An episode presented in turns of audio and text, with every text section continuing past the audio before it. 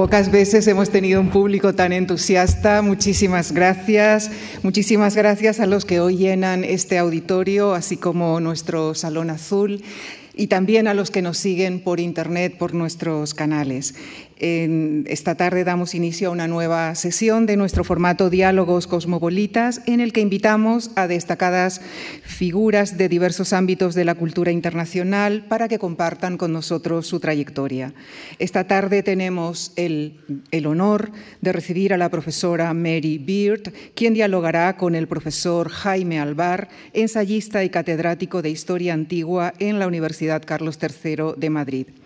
Como ustedes saben, las sesiones de este formato se desarrollan en inglés, aunque también ofrecemos a modo de apoyo un subtitulado orientativo en español obtenido mediante inteligencia artificial. No detallaré la trayectoria de nuestra protagonista, dado que este es el propósito de la sesión. Muy brevemente señalo que es catedrática emérita de clásicas en la Universidad de Cambridge, miembro de la Academia Británica y de la Academia Americana de Artes y Ciencias. A lo largo de su trayectoria ha recibido innumerables galardones, entre ellos el Premio Princesa de Asturias.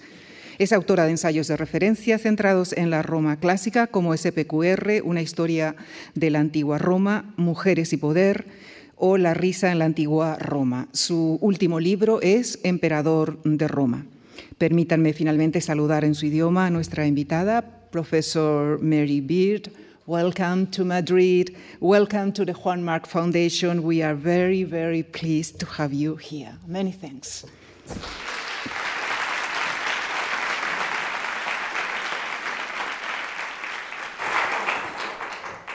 So, it's time to begin, Derimir. Good evening. It's a great pleasure for me to welcome to the Fundación Juan March, one of the most relevant and influential historians of the ancient world. Uh, the cosmopolitan conversations will come a woman who has decided to turn her academic activity around in order to involve a significant part of the public in the interest and knowledge of the history. And you can see that here. The room is full of your admirers, Mary. uh, we should welcome them. Please uh, go ahead. Uh, gracias.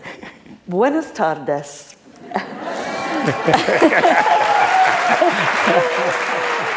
Estoy encantada de estar aquí. And now I'm speaking English. so, to avoid long presentations, you can read uh, part of uh, the merits of uh, Mary Beard. And perhaps uh, you should know that yesterday was a holiday in Madrid. Uh, so many people take off today to have a, a long weekend. Uh, it is not the case among the present. Their interest in you and in Roman history is obvious. Uh, they probably have very uh, have very present the Roman Empire in their lives. You, you, you can see that also. I can't, I, oh, I've got my glasses. As is apparently is the case, arose by a famous viral question on social networks. May I ask, how often do you think about the Roman Empire? I guess, I guess we all uh, know the answer. Uh, but uh, I'm sure you have a good explanation to let us uh, understand why men say that they think twice a week or even more about it. Well, I think about the Roman Empire all the time, Jaime. but it's, that's what I do. That's my job. I, I'm, I am a bit puzzled about these men, and I'm not 100% certain that they're telling the truth, you know? But let's suppose they are. Mm-hmm. I suspect that the Roman Empire is a, a sort of it's a safe space where men in particular can indulge their macho fantasies about building roads, ruling the world, you know, dressing in togas, little military skirts. And it's so far away that it doesn't matter. And I, I, I suppose that I sort of see it as something quite of an advantage for me. I, I feel like saying to them, look, okay, that's part of, of what Rome stands for. There's no doubt that a bit of macho stuff is embedded in Roman history. But I feel like saying, look, I think you should buy my books. And then you discover it was more interesting than, than just road building and fighting. But I haven't quite yet had a chance to do that. I still, I slight, I'm, I'm, I'm very suspicious of it, but I'm also suspicious of some kind of male investment in it. I, I mean, I've tried mm-hmm. the argument that I've just given you. I've tried it out before, uh, talking to journalists and things, because they all want to know why do men think about the Roman Empire? And I, I thought I was being very low key, judicious, quite kind. You know? And then I looked at how this had got reported on social media, and I found you know, one or two saying, oh, Mary Beard is a really irritating old hag, isn't she? Right? And I thought, oh, perhaps this is not quite as innocent as I've been letting it seem. But still, I think for anybody interested in Roman history, this is something that we can build on, right? Yeah. We can make them think about it even more. but also, stop, I'm sure they all think they're emperors. You know, yeah. so try thinking of yourself as a slave. You know, it looks a bit different from that point of view. Of course. Yes, uh, uh, I guess that an explanation based uh, in a gender perspective uh, was expected. And um, how did the feminist perspective become part of uh, your way of analyzing uh, ancient history? I mean, can you identify whether it is a present approach, uh, projecting itself onto the past, or uh, in your specific case, does the perspective emerge from the study of the past, uh, and it is the perspective that has an impact on your daily life? I think uh, history, it seems to me, is inevitably a conversation between us and the past. Um, it's an odd conversation because we both talk to the past and we give the answers from the past because they're not speaking for themselves. And I think that what has been exciting for me, and I imagine is exciting over any career, is how the questions that we've asked have changed over my time as an academic. And so, how the past has started to look different. I mean, when I was a student, and this is 50 years ago, we didn't talk about women in Roman history. Um, I was at a, an all women's college, and we still didn't talk about women in Roman history. And that changed with um, the growth of second wave feminism.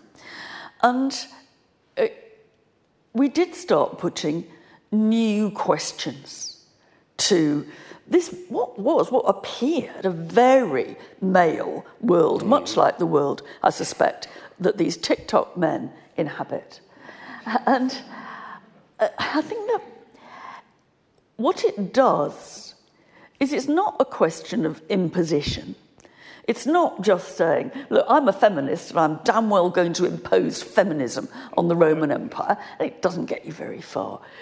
What, what does change things is that when you ask different questions, then you find different things out about the world. You, it's not that you find a whole load of powerful women you didn't know about before, because there aren't very many in Rome. But you do start to you could you start to see things from a different perspective, and you start to notice things that you, you didn't notice before. I mean, I was reading the other day a, a document that you probably know well. It's a, Uh, it's a long tomb inscription put up in honour of a woman. It's written by a man, but in honour of his wife. And it's one of the longest inscriptions on the stone that have survived from the ancient world. If you want to look it up, um, you can easily find it online, and it's known as the Laudatio Turiae, in pra- the praise of Turia. And it wasn't the kind of thing that we read when I was a student. There's pages of it. Uh, and you suddenly discover, albeit through the eyes of a man, you discover this woman who um, she, it, the, the inscription says just before they got married, both her parents were murdered in the countryside, and she brought the criminals to justice. Uh, then her family started um, a- attacking her and saying that I want part of the inheritance. Well, she takes brings them to justice too. Then her rather weak, I suspect, husband gets exiled in the civil wars. Um, and she looks after him, sends him stuff. She uh, goes up in front of the ruling junta and says, Bring my husband back. They bash her up. Uh, he says she was beaten black and blue, um, but she gets the husband back. Now, this is seen through the admiring eyes of a grieving husband. But it's a, a woman's life story, such as that we don't usually see. And I was, I was never taught about, never. Yeah. So uh, new problems uh, arose, new questions on the past, Yeah, and yeah. this is uh, the You know, and it's good. And, you know, um, in 50 years' time, long after I'm well gone, um, there'll be different questions. You know, I look, you know, look at now people in reaction to climate change are thinking much harder about um, climate and the environment in the ancient world. Our questions alter the questions and al- they, they make the ancient world seem different because we've, we've asked it different things. You know, uh, the, the, the last uh, thesis I have uh, led by a woman, a young scholar, now in Lund, in Sweden, was uh, concerned with um, cohabitation of uh, divinities in uh, classical temples. So only people who share uh, accommodation in big cities in this moment can think about cohabitation of deities. so is it, yeah. And I think, you know, it's, it's exciting. I mean, people often say to you when, when they want to challenge you about why you've spent your life working on the Romans, one thing they'll say is, but everything's been translated, so why do, why do we need you, right? Mm. And you think, well, A, everything hasn't been translated for a start, and B, if, if you if you go back and you look at translations from, say, the early 20th century and you look at what was written, it's a, the ancient world is a different place then from what it is now. And it will become a different place again, I think. Again, again. Yes.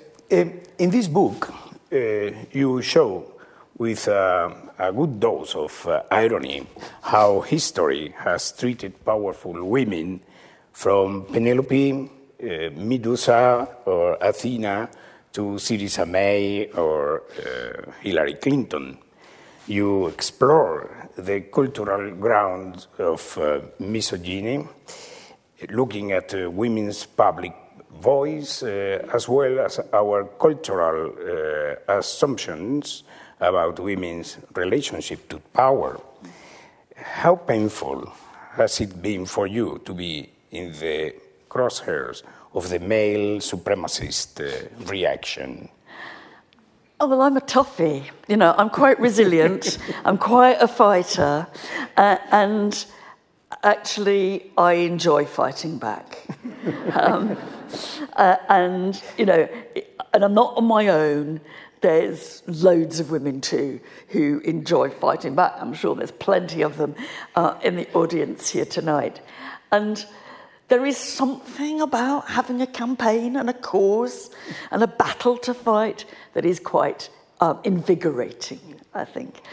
Um, I, I also think that in thinking about that book and you know getting criticism for it, um, what what I think the, the main point I was pleased to get across is that these issues about women's power and women's voice, they're not new. I mean, there is a sense that, you know, we kind of think that we invented misogyny. Well, we didn't. You know, misogyny has been the status quo of the Western world and probably more widely, as long as we can see it. And I think that showing people that some of the problems that we think of as distinctively our problems actually have a much longer history. That is quite liberating and quite exciting. I went to a high school recently to talk about free speech. And uh, the kids there are very bright, uh, and they, free speech, as I'm sure it is here, is a big topic um, of discussion in the UK. But these kids had somehow got the impression that the problems of free speech and cancel culture uh, and you know, all the rest, um, deplatforming, etc., they got the impression that it was new, right? Um, they thought kind of it was a product of social media.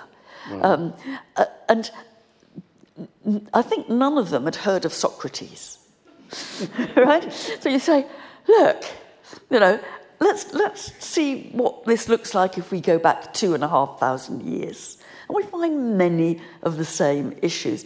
What I thought was very interesting about that was that once they got out of the world, the modern world, in which they were so very invested and they felt very vulnerable about making controversial points. Once they started talking about Socrates, they talked a lot of good sense, much more good sense than they were talking about their own world. Because it's a bit like these guys feeling free to indulge macho fantasies when it's about the Romans. They, they were happy to explore whether the Athenians could be seen as justified in putting Socrates to death and to speak freely about that because they weren't going to get in trouble. You know, mm-hmm. Socrates is long dead. You know, he can't fight back, nor, the, nor can the Athenians, and we can disagree. And in some ways, all that, and that kind of confidence that arguing about the ancient world gives you, is something which you can transfer into to these awful um, misogynist people on Twitter or X, as we now call it. Good way. um, well, I, I, I, would like to, to uh, change a little bit to, make a turn. And uh, probably uh, the, the audience would uh, like to know what are you reading at the moment? or uh, or at least tell us what are your favorite books, uh, readings, uh, movies, or music. Oh gosh, uh, well, uh, the, this is going to be really embarrassing if I uh, if I will answer truthfully, but I'm afraid it's going to make me look. Um, even more like I look already. Um, you know, you know, I, I love the movie Gladiator. And, I'm, and I am so pleased there's going to be a sequel. I can hardly wait. Right? I cried. That was amazing. Um, and I also have to confess that I've been rereading I Claudius, Robert Graves' I Claudius.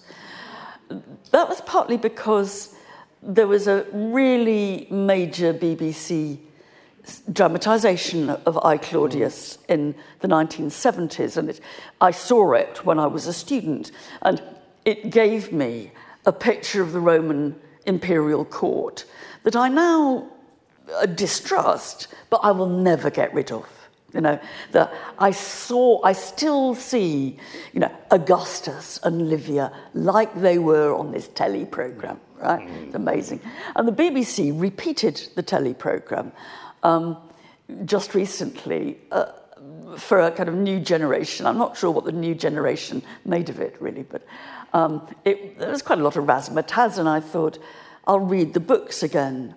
And, uh, and this is a, a, a terrible confession also, um, that uh, I realised I preferred the television series to the books. You know, I don't. I mean, you know, I can see that how clever the books are, but um, they never stick in my mind like the television. You know. But just just so you don't think all I read or watch is about the ancient Romans, there's the the, the UK novelist Zadie Smith has just got a, a new, uh, um, her new book out, her first historical novel called The Fraud.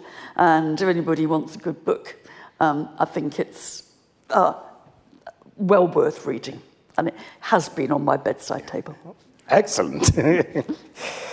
well, um, after having devoted books to specific themes, uh, you wrote SPQR with the intention of offering an innovative look at the history of Rome from a longue durée uh, perspective. Uh, I recognize uh, that it is, how to say, not easy to interview uh, the internal political history uh, of the city of Rome with a spectacular uh, territorial expansion while maintaining a level of uh, information about the institutions and their adaptations to the ever changing times. Combining all this with the imperial economy, the complex social structure, and the integration of the provincials uh, is a difficult task, of course, but it is even more difficult to do it in an engaging uh, way as you do. Not all aspects uh, can receive equal attention. The historian uh, chooses what seems more appropriate for uh, his account. Uh, what do you think uh, that it may be less addressed in your reconstruction of the Roman world? It be the slavery? Um, look, I think I was, I was very lucky with SPQR um, because I,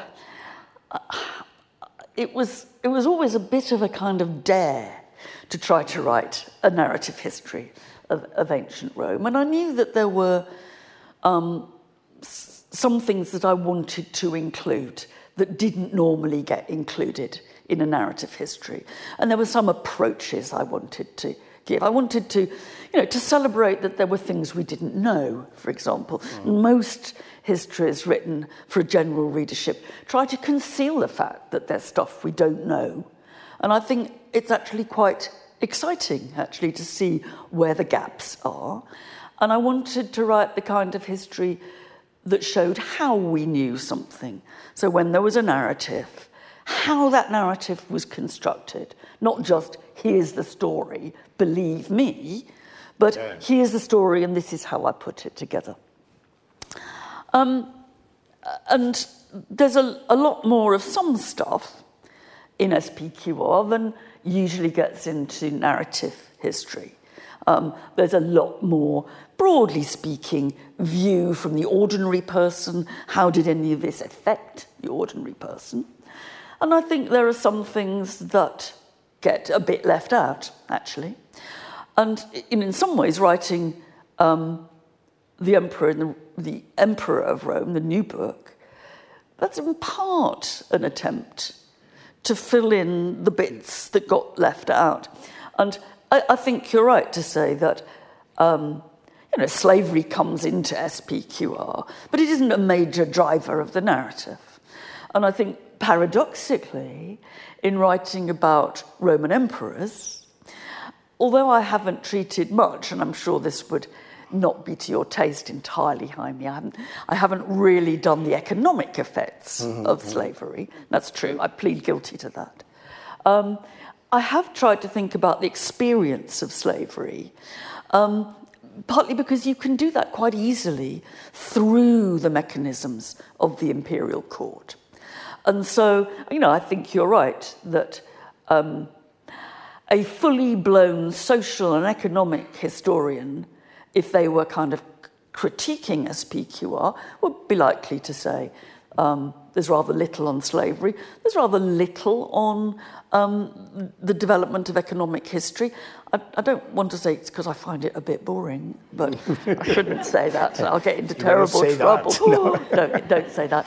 Um, but it's, you know, this, in some ways, this, this is a personal history. It, if it's written with kind of enthusiasm, it's because it's about the subjects I'm enthusiastic about. But I think the other thing that is um, not much in SPQR is the figure of the emperor. I mean, they get a look in. Uh, and that was because SPQR was a narrative history of change. It was, it was how Rome changed, really.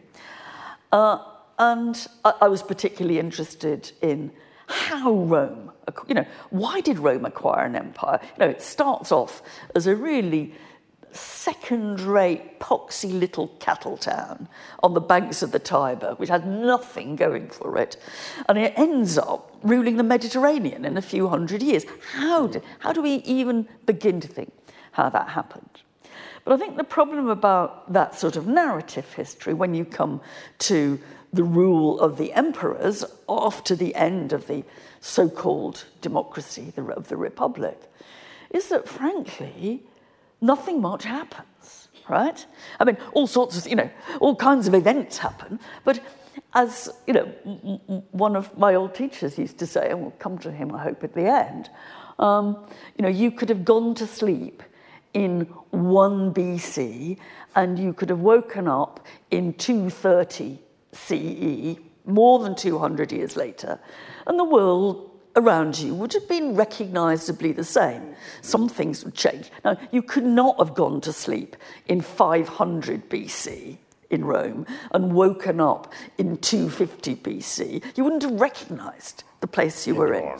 And that meant it was quite hard to tell a narrative story. I, you know, I tried to look at some of the tensions of one man rule. Um, you know, nothing much happens in the way of imperial expansion. I mean, a lot of emperors get dressed up in little skirts like our TikTok people and they pose for their statues, um, but really they're not conquering anything. Um, the statues are a bit of a substitute for military activity, I think. And you know, the biggest thing that comes into the Roman Empire, and it was a real waste of time uh, after the reign of Augustus, is Britain, right? And I'm sure they really regretted, you know, having conquered Britain, complete hopeless. Um, and so when I was looking through SPQR, I thought somehow it looks as if the narrative has stopped.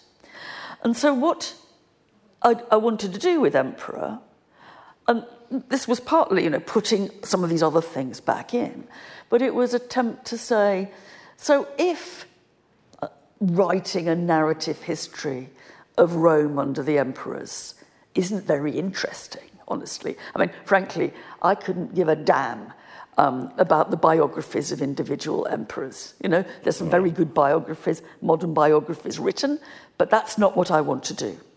I, I want to see how can you write engagingly about a period of time where nothing much happens, right? And, but it also enabled me to look at some of the things which had got left out before. And I think that the lived experience of slavery and slaves was one of the things that comes into the new book.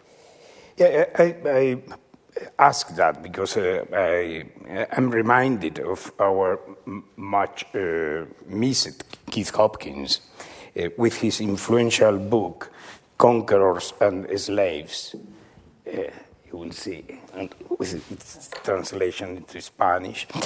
Um, it is now 30 years uh, since, uh, thanks to him, we first met in Cambridge. Yes. Uh, yes. During my first research stay there. Yes. Yes. long, long, uh, long time way. ago. Uh, you We're wrote, still friends, Jaime. We're yeah, still yes, friends. It's, it's, it's, because of the distance. Yes, because of the distance. we cannot follow you, Mary. Uh, you, you, wrote, uh, together with uh, Keith Hopkins, his uh, last work on the Colosseum, uh, uh, a different history of what uh, has been called the cathedral of death. No? So far, it has not been translated into Spanish. It's quite That's strange. If I, if I am not mistaken, I think it is not translated. Uh, I, I, admit that I am a, a, a Hopkins admirer, and, and that he, uh, he has influenced my way of uh, thinking about history. And uh, I, I, I, will uh, take uh, profit of the situation to say that Uh, the annexes of the uh, journal we published in, in the, uh, at the University Carlos III de Madrid, the journal is Ancient Antiquity, Religions and Societies. And you remember you came to one of our uh, meetings and congresses in Huelva uh, around 1998 or 99, I don't remember well. Uh, so, in, in, the annexes of the, of the journal, we have published uh, our uh, colleagues Fernando Lozano's excellent translation of uh, uh, his World Full of Gods.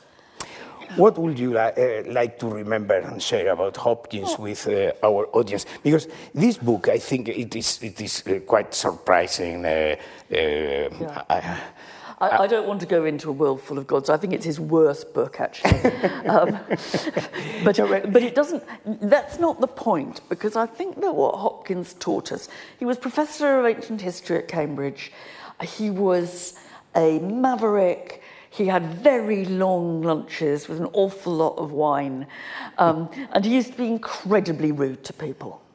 Um, but he, I think I learned more ancient history from him, partly through reading books like Conquerors and Slaves, and actually A World Full of Much Gods. better, of course. Yes, yeah. it is a much better book. No, no doubt. Um, but it, it wasn't so much the academic writing, though that was part of it. He was incredibly influential to me because he was always saying, don't take anything for granted. Don't believe anything you're told, ever, you know? And, you know, always think of a different question to put to the evidence and always, always be interesting. And I still remember um, uh, one early encounter, relatively early encounter I had with Keith, um, uh, who I just got to know, and I was a young academic, and I had written the draft of a, an article which I was quite proud of. And I said to Keith, I said, Would you, would you read this? uh, and comment on it. I want you to say anything you like. I want you to be absolutely frank. Now, when anybody says that to you, they're lying. You know, what they want you, what they mean is please say it's wonderful, right? but they have to say, I want you to be frank. Um, we went to have one of his long lunches after he'd read it. And by, we didn't get onto the article very quickly, but we did by, you know, after a bottle of wine, we did.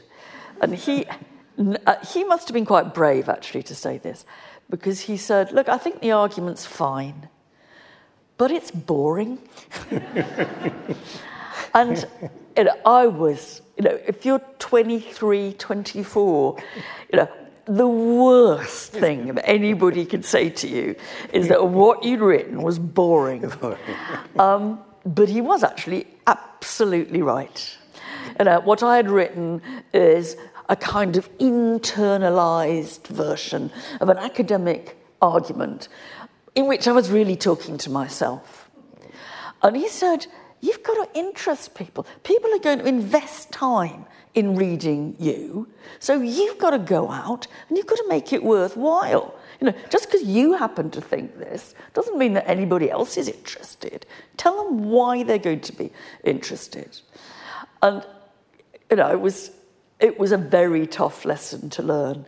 But I think that um, it altered my whole perspective on writing both academic articles and writing for a wider audience.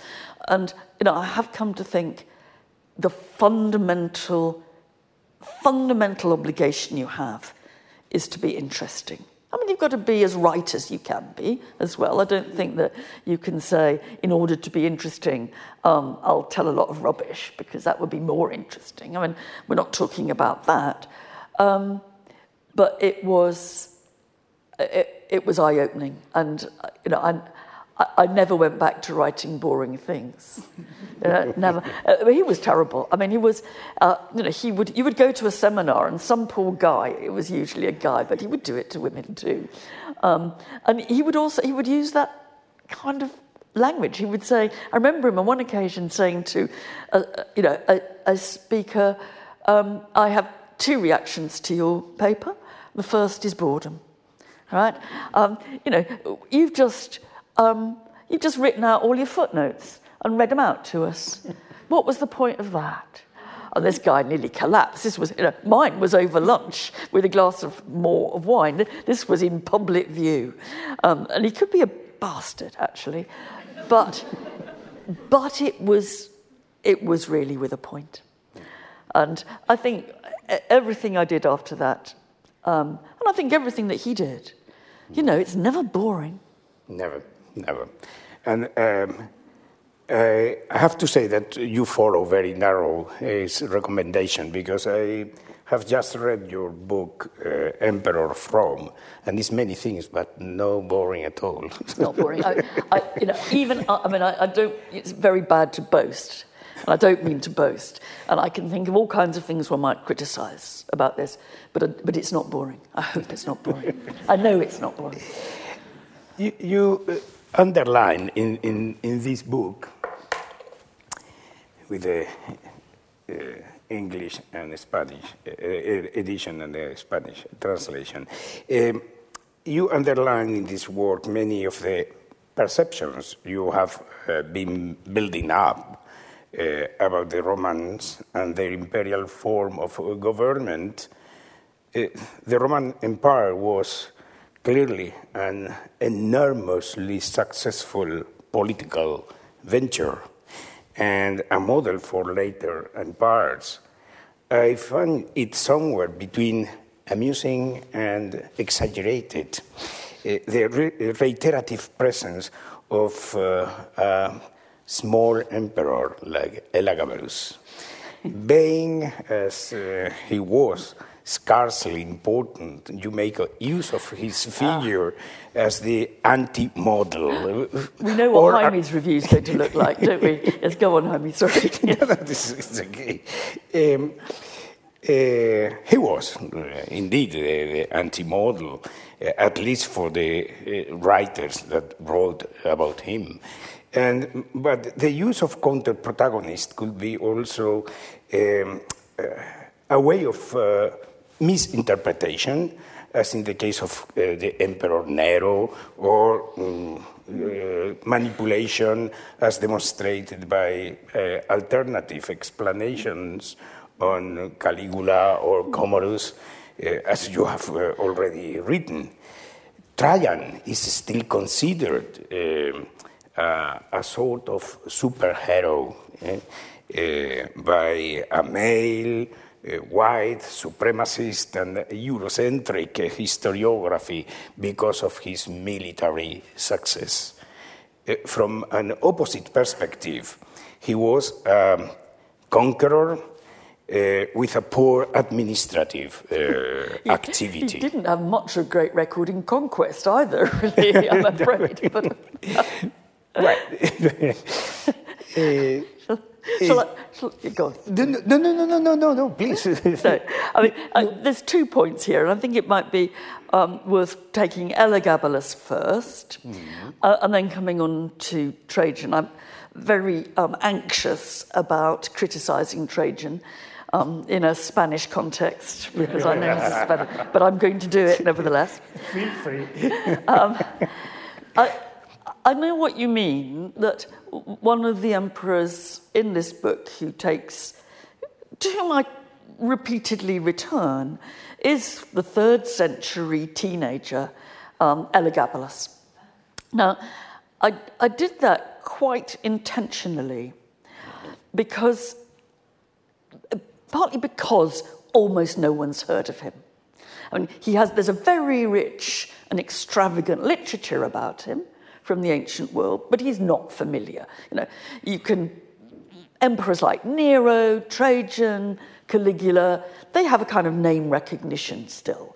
Elagabalus does not, right? And I partly wanted to draw people in by saying, look, you don't have to know who these guys are. It doesn't matter whether you know who they are or not. You can see what's going on in the stories that told about them and the histories they embody. And Elagabalus is, is an extreme, and he probably has more um, lurid anecdotes told about him than any emperor, uh, really, even Nero or Caligula. I mean, one of my favourites is um, the story of him inviting his friends to dinner and being so generous that he showered rose petals on them at the end of the evening, but so many rose petals that they smothered and died. Right?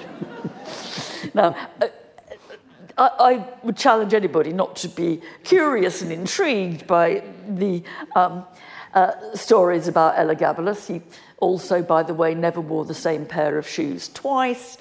Uh, and he never ate fish by the sea, but only in land. Uh, I could reel off hundreds. Uh, what I, why he offered a kind of good way in to me was because the anecdotes about him are so extravagant mm-hmm. that you don't really have to bother about whether they're true or not. I mean, some of them might be, but they all look fictional and fantastic. But we don't know about him, we've not heard of him, we don't think these anecdotes are true. And yet, one thing you can do is you can say, those anecdotes, false as they are, are telling us quite a lot about imperial power. Uh, in the case of the rose petals, for example, I think it's not just saying he's a teenager who doesn't know where to stop, although he was a teenager. Um, I think it's saying, look, when emperors are generous to you, they might kill you. You know, generosity and murder are two sides of the same coin, right? And so it, it's set up in a kind of neutral space where no one, you know, I, there may be some people who are expert on Elagabalus in the room, but I don't think there'd be many. Um, so you come entirely free of preconceptions. You've not heard of the bloke. Um, and so you can set up a way of analysing some of these stories, which you can then use on the more familiar types, mm-hmm. like Nero, Caligula, or, you know, Trajan. I mean, if you just let me kind of sound off about Trajan, um, I, I, he, he's another great example of the way Roman history is told. Um, right. Trajan is a, is a good emperor in what um, terms? In, in, in, what terms? He is a, a, in inverted commas, he is a good emperor. He treats the Senate properly. Um, he, you know, he is not extravagant. He is a conqueror. He is a builder.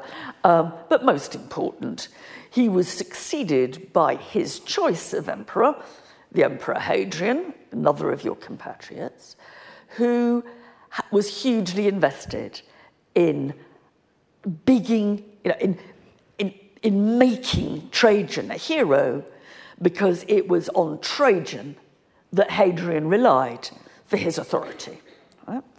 Um, and that's a pattern actually throughout Roman history. Um, if, if an emperor is assassinated, you can be almost certain that he will have a tradition about him that he was a terrible villain. Now, it is possible that he was assassinated because he was a terrible villain. That's possible. Um, it's also possible that he's made into a villain by the next guy on the throne in order to justify the assassination. And you, you find that very hard to tell apart. I mean, I, I, I, I, try, I, try, throughout the book not to kind of um, revalue these emperors, but I come pretty close with Trajan because all my, the maps of the Roman Empire that I had when I was a kid, um, or when I was a, a student, you know, and it, it, was the Roman Empire at its biggest extent uh, in the reign of Trajan, right? And it is true, technically speaking, that Trajan, in conquering Mesopotamia um, and having brought back Dacia into, um, into Roman control, that it was in the reign of Trajan uh, that the Roman Empire was its biggest. What those maps didn't say is that within six months, Trajan was dead, and Hadrian had said, We better get rid of Mesopotamia again, guys, because it's, we can't hold it. It is, you know, he had done, it was, it was a military vanity campaign of the worst sort. And even the conquest of Dacia.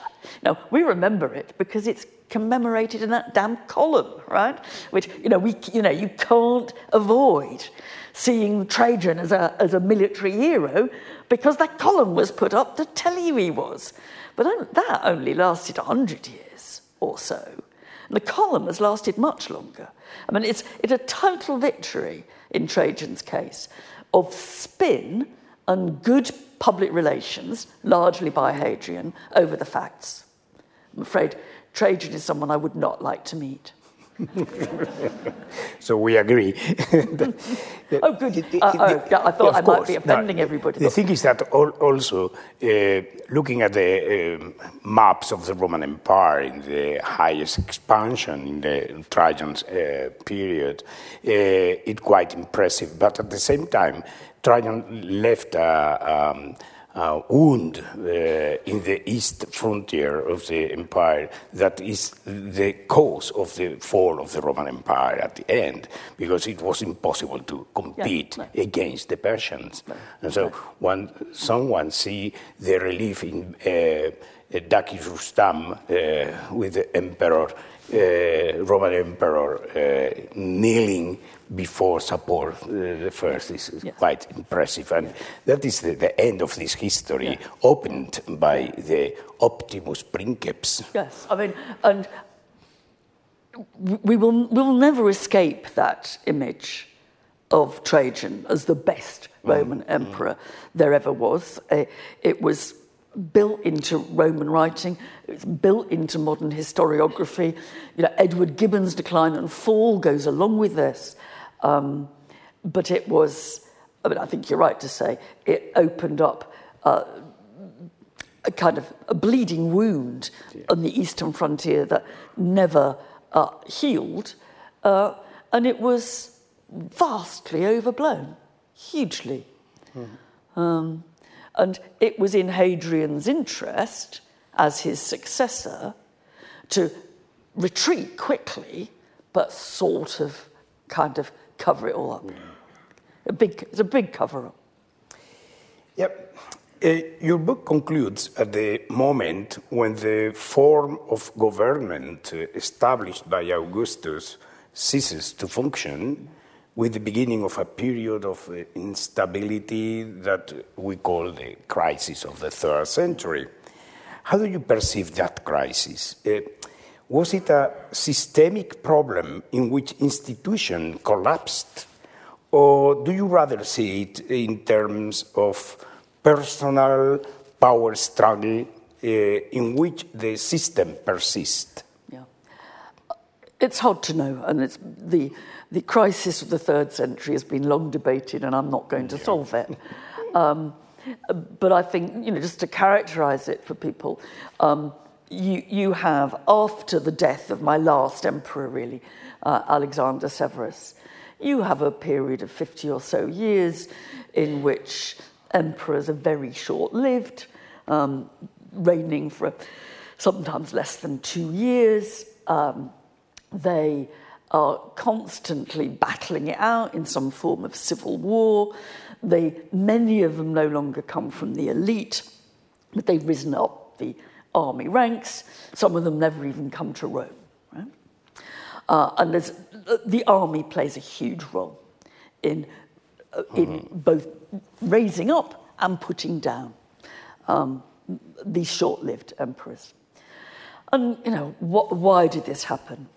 I mean, I, I think my the, the explanation which comes most easily to me, and obviously there's no single explanation for this, um, is that in some sense, the system established by Augustus at the beginning of one man rule had it very lucky, actually, because right at the heart of that system was a problem with succession. Who was going to come next? Right?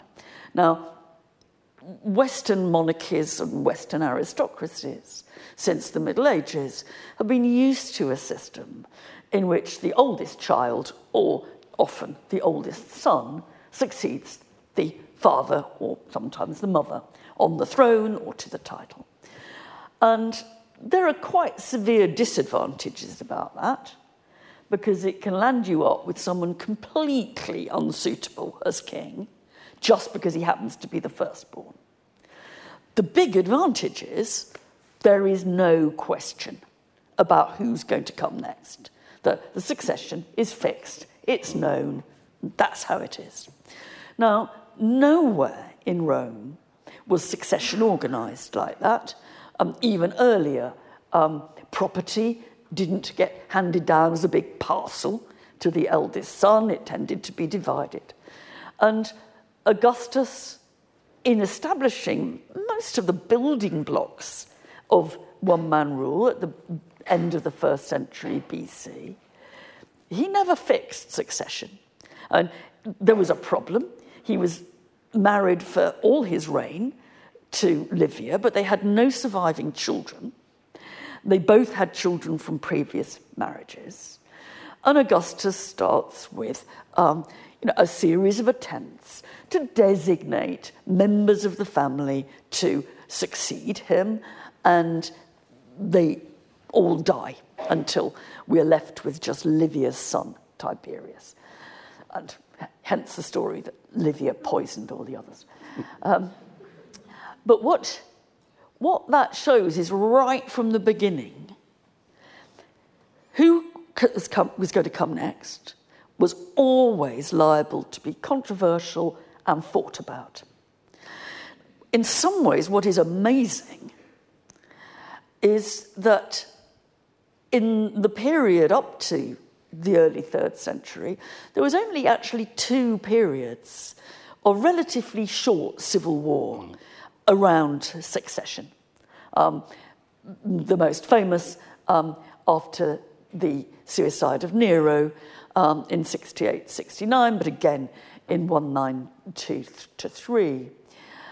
And part of me thinks the Romans just got very lucky that everything about this vacuum at the center of, of Roman uh, imperial power and its transmission you uh, know, everything was contested, but they actually managed it, apart from two brief periods. And I think, in part, the luck ran out in the third century with what you see is a long period of what you'd seen in these brief periods earlier of different armies fighting it out.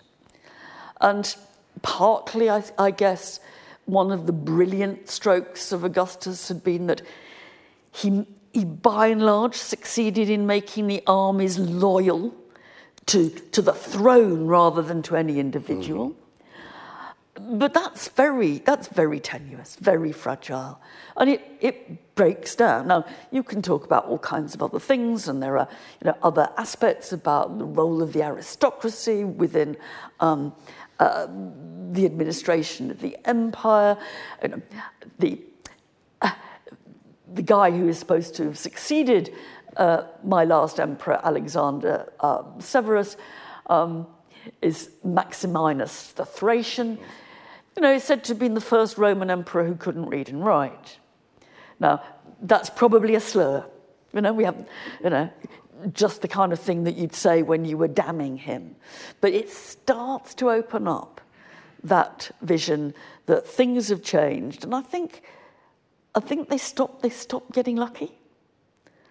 I was once, that sounds very bad, doesn't it, to say, historical explanation is they got lucky. Uh, um, I, I, I was, when I was writing SPQR, I was trying to work out how you would explain why the Romans acquired their emperor. How were they so, so successful at that? And I was struggling a bit, and I, I was in Cambridge, and one of my friends was quite a, a, a high level theorist, sociologist of, of the modern, but with interest in the ancient world. And I thought, I want to say they got lucky, actually. Um, as part, that's not the only explanation, but it's part of the explanation. I thought, you can't write that in a history book. So I invited this guy round and I said, Will you read this chapter? And then I want to say they got lucky. and he said, I was, I was so pleased. He said, Do you know, sometimes that is how it works. And I kind of thought, right, okay, if Mr. Theoretical Sociologist can tell that to me, I can write, they got lucky. And they got unlucky again at, uh, at the end. yes, um, they were lucky.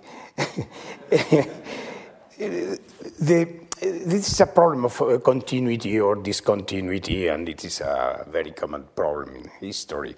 Uh, the path, uh, path of continuity can be uh, followed not only in the political uh, dimension.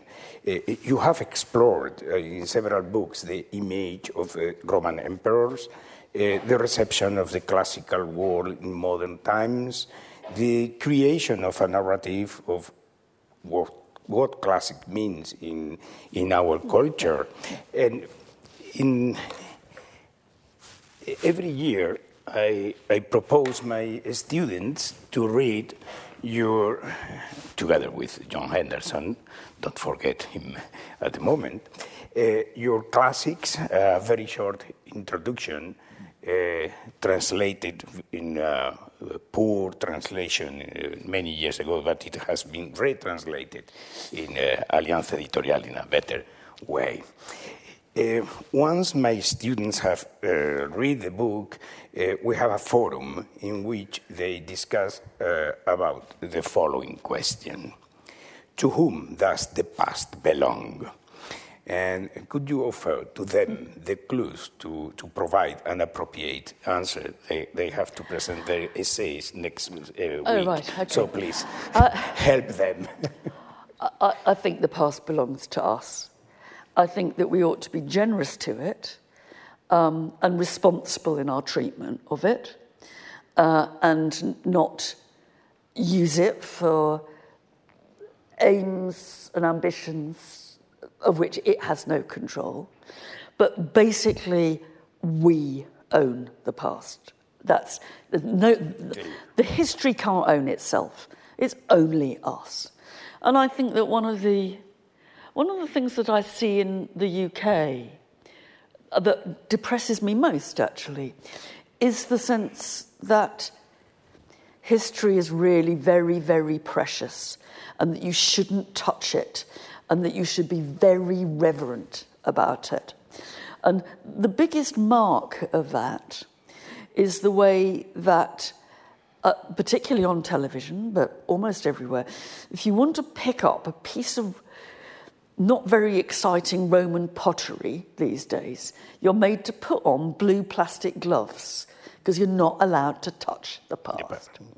And I think that that, in some ways, is one of the most damaging things about our relationship with the past. Now, there are some materials and some objects that do need to have special treatment. You know, I'm quite happy with that.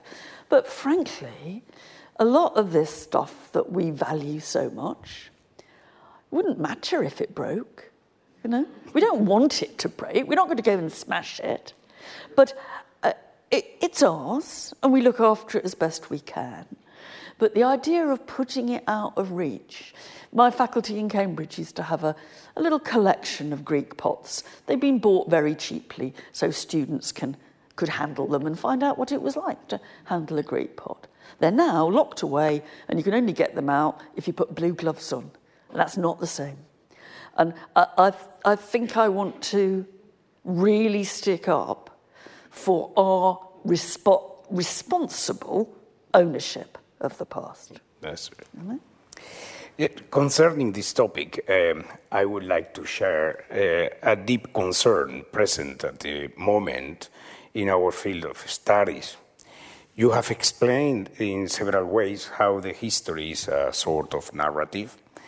The discourse has its owners.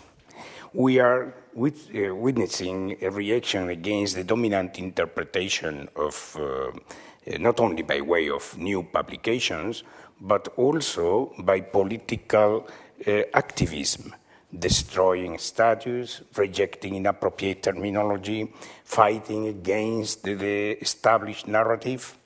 Classics have served as a domination tool, providing power structures, ideology, analytical weapons. Many people think that classics are no longer useful in our societies. Several departments of classics uh, in universities around the world have been dismantled. In our discipline, a name is leading uh, a renovation proposal. Daniel Padilla Peralta, professor of classics in, uh, at Princeton, uh, Princeton University, um, he proposed a more integrative historical narrative, including the decolonization of classics. Need classics uh, to be decolonized? Yeah. It, it probably, needs, probably needs to change. It's always needed to change. I think that Daniel is a very clever guy. I think he's an oversimplifier about this history. No, I will be the first to say, and I've said it forever, that you know classics, the, the history of classics and the study of the Greeks and Romans as a discipline has got some really dreadful uh, blots in it. Mm-hmm. You know, it, classics has been used to justify fascist dictatorship, um, uh, any kind of form of autocracy, um, uh, white supremacy, imperialism. Yeah, we, we can make a long list. And I think all that's true. I think the problem about um, some of the modern opposition to that is that they forget that classics has also had another side to it. You know, classics in the UK was what justified universal suffrage, um, the right to vote for those who were not rich. Uh, in the 19th century, it powered, 5th century Athens powered a, the beginning of a gay rights movement. Um, to which we are still, of which we're still the beneficiaries. Um, Freud, uh, where did he get the Oedipus complex from? Everybody, he got it from Sophocles, right? And what did Karl Marx do his PhD thesis on? Mm-hmm. Greek philosophy, right? Now, what I think that one needs to, to see is every discipline has been embedded in the virtues and vices of the time in which it was studied. Right? And classics is no different from that.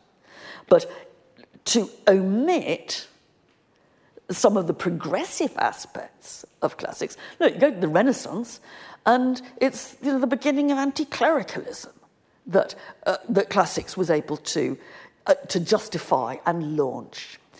Um, I think that it's there's a certain naivety in this. Even, I mean, you can see, I think, that quite clearly in um, the way that the British Empire related to classics. Mm-hmm.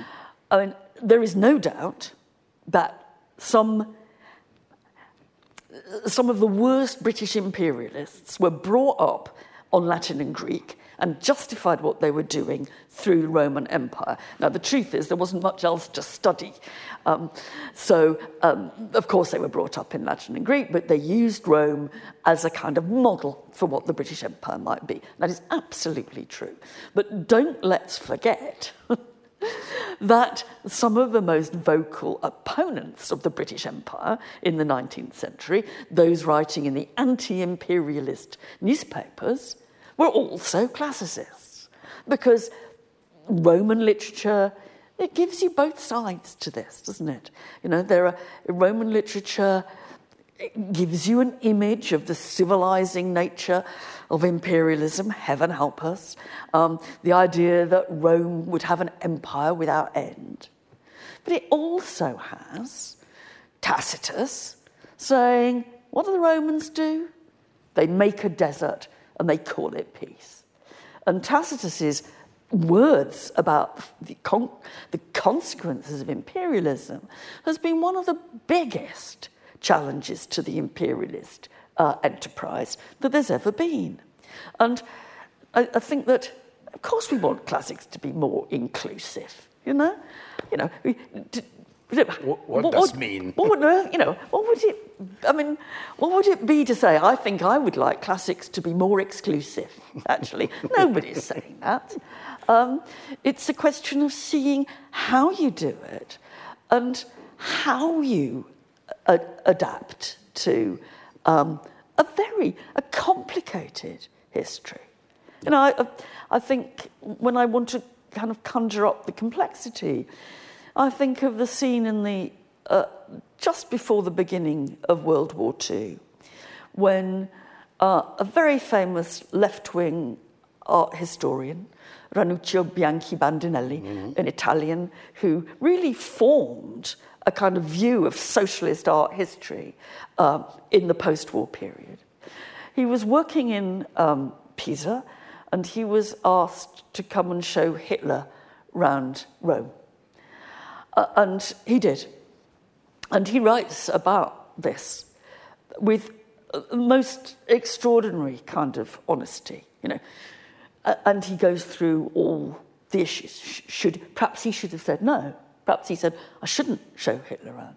Then he says, very you know, openly, but I was worried what would happen to my family. Um, and then he says, maybe I should have killed him. I was, you know, uh, we were going around the museum, I could have shot him, you know.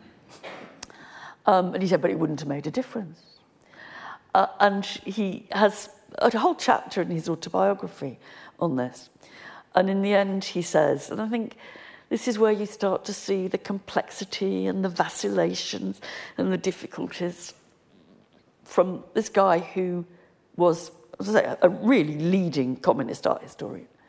He said, In the end, I suppose, I was really not a practical, I was a theoretical anti fascist. right? And you think, that's a kind of cute honesty which captures some of this you know, yeah. this difficulty. I now see pictures of Hitler and Mussolini being shown around Rome by Bianchi Bandinelli. Um, there's quite a lot of pictures on the web. M- most people assume that the guy showing them around is a lackey of fascism, not the leading communist art historian of the next generation. Yeah. So one has to be careful. Mm-hmm. of course.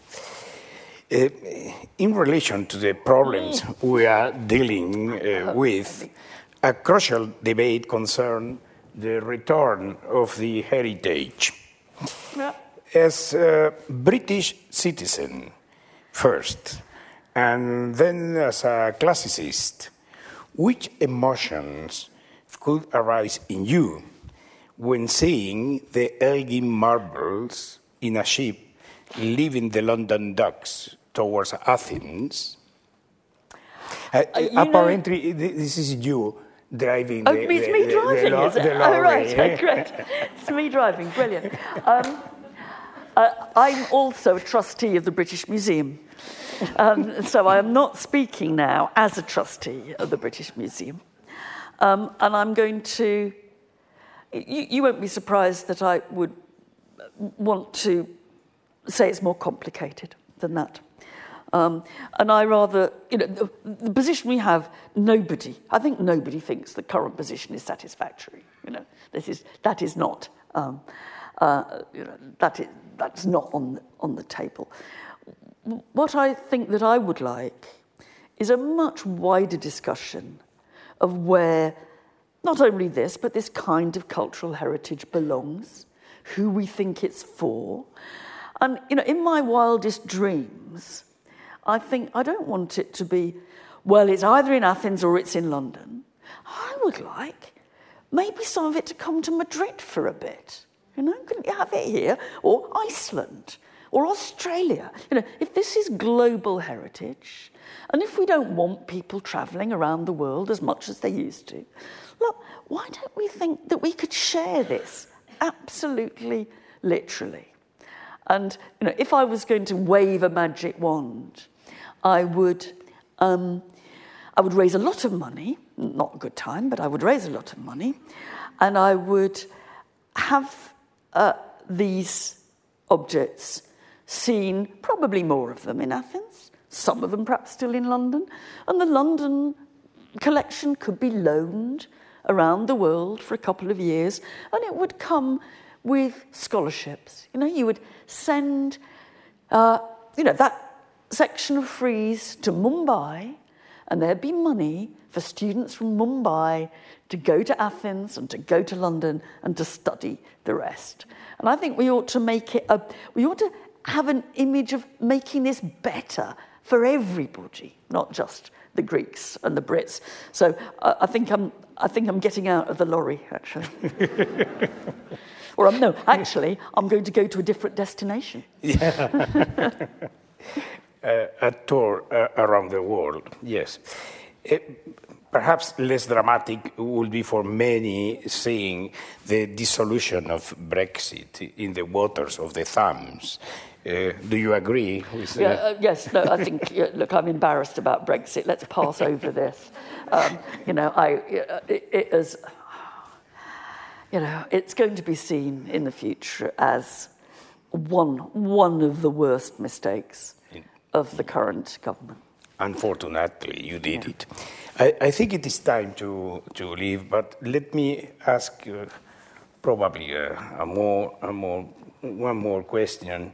Uh, from a, a, a, more personal point of view, um, I guess the audience would appreciate to hear from you uh, how you decided to devote your life uh, to classics and who have been your guides in this way, which authors you esteem and books you have that have been seminal in your career.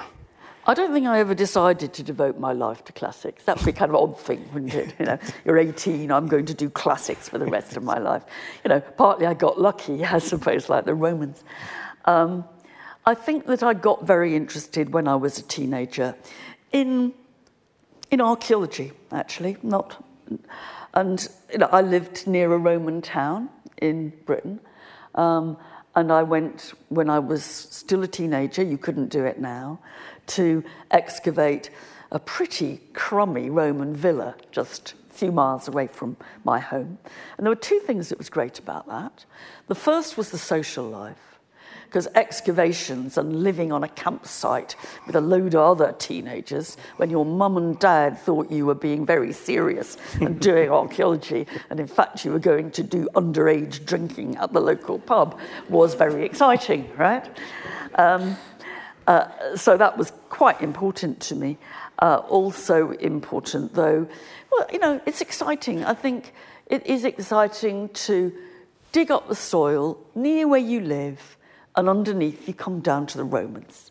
And you, you know, you pick up a very nasty little bit of pottery, but you're the first person to touch it for a couple of thousand years.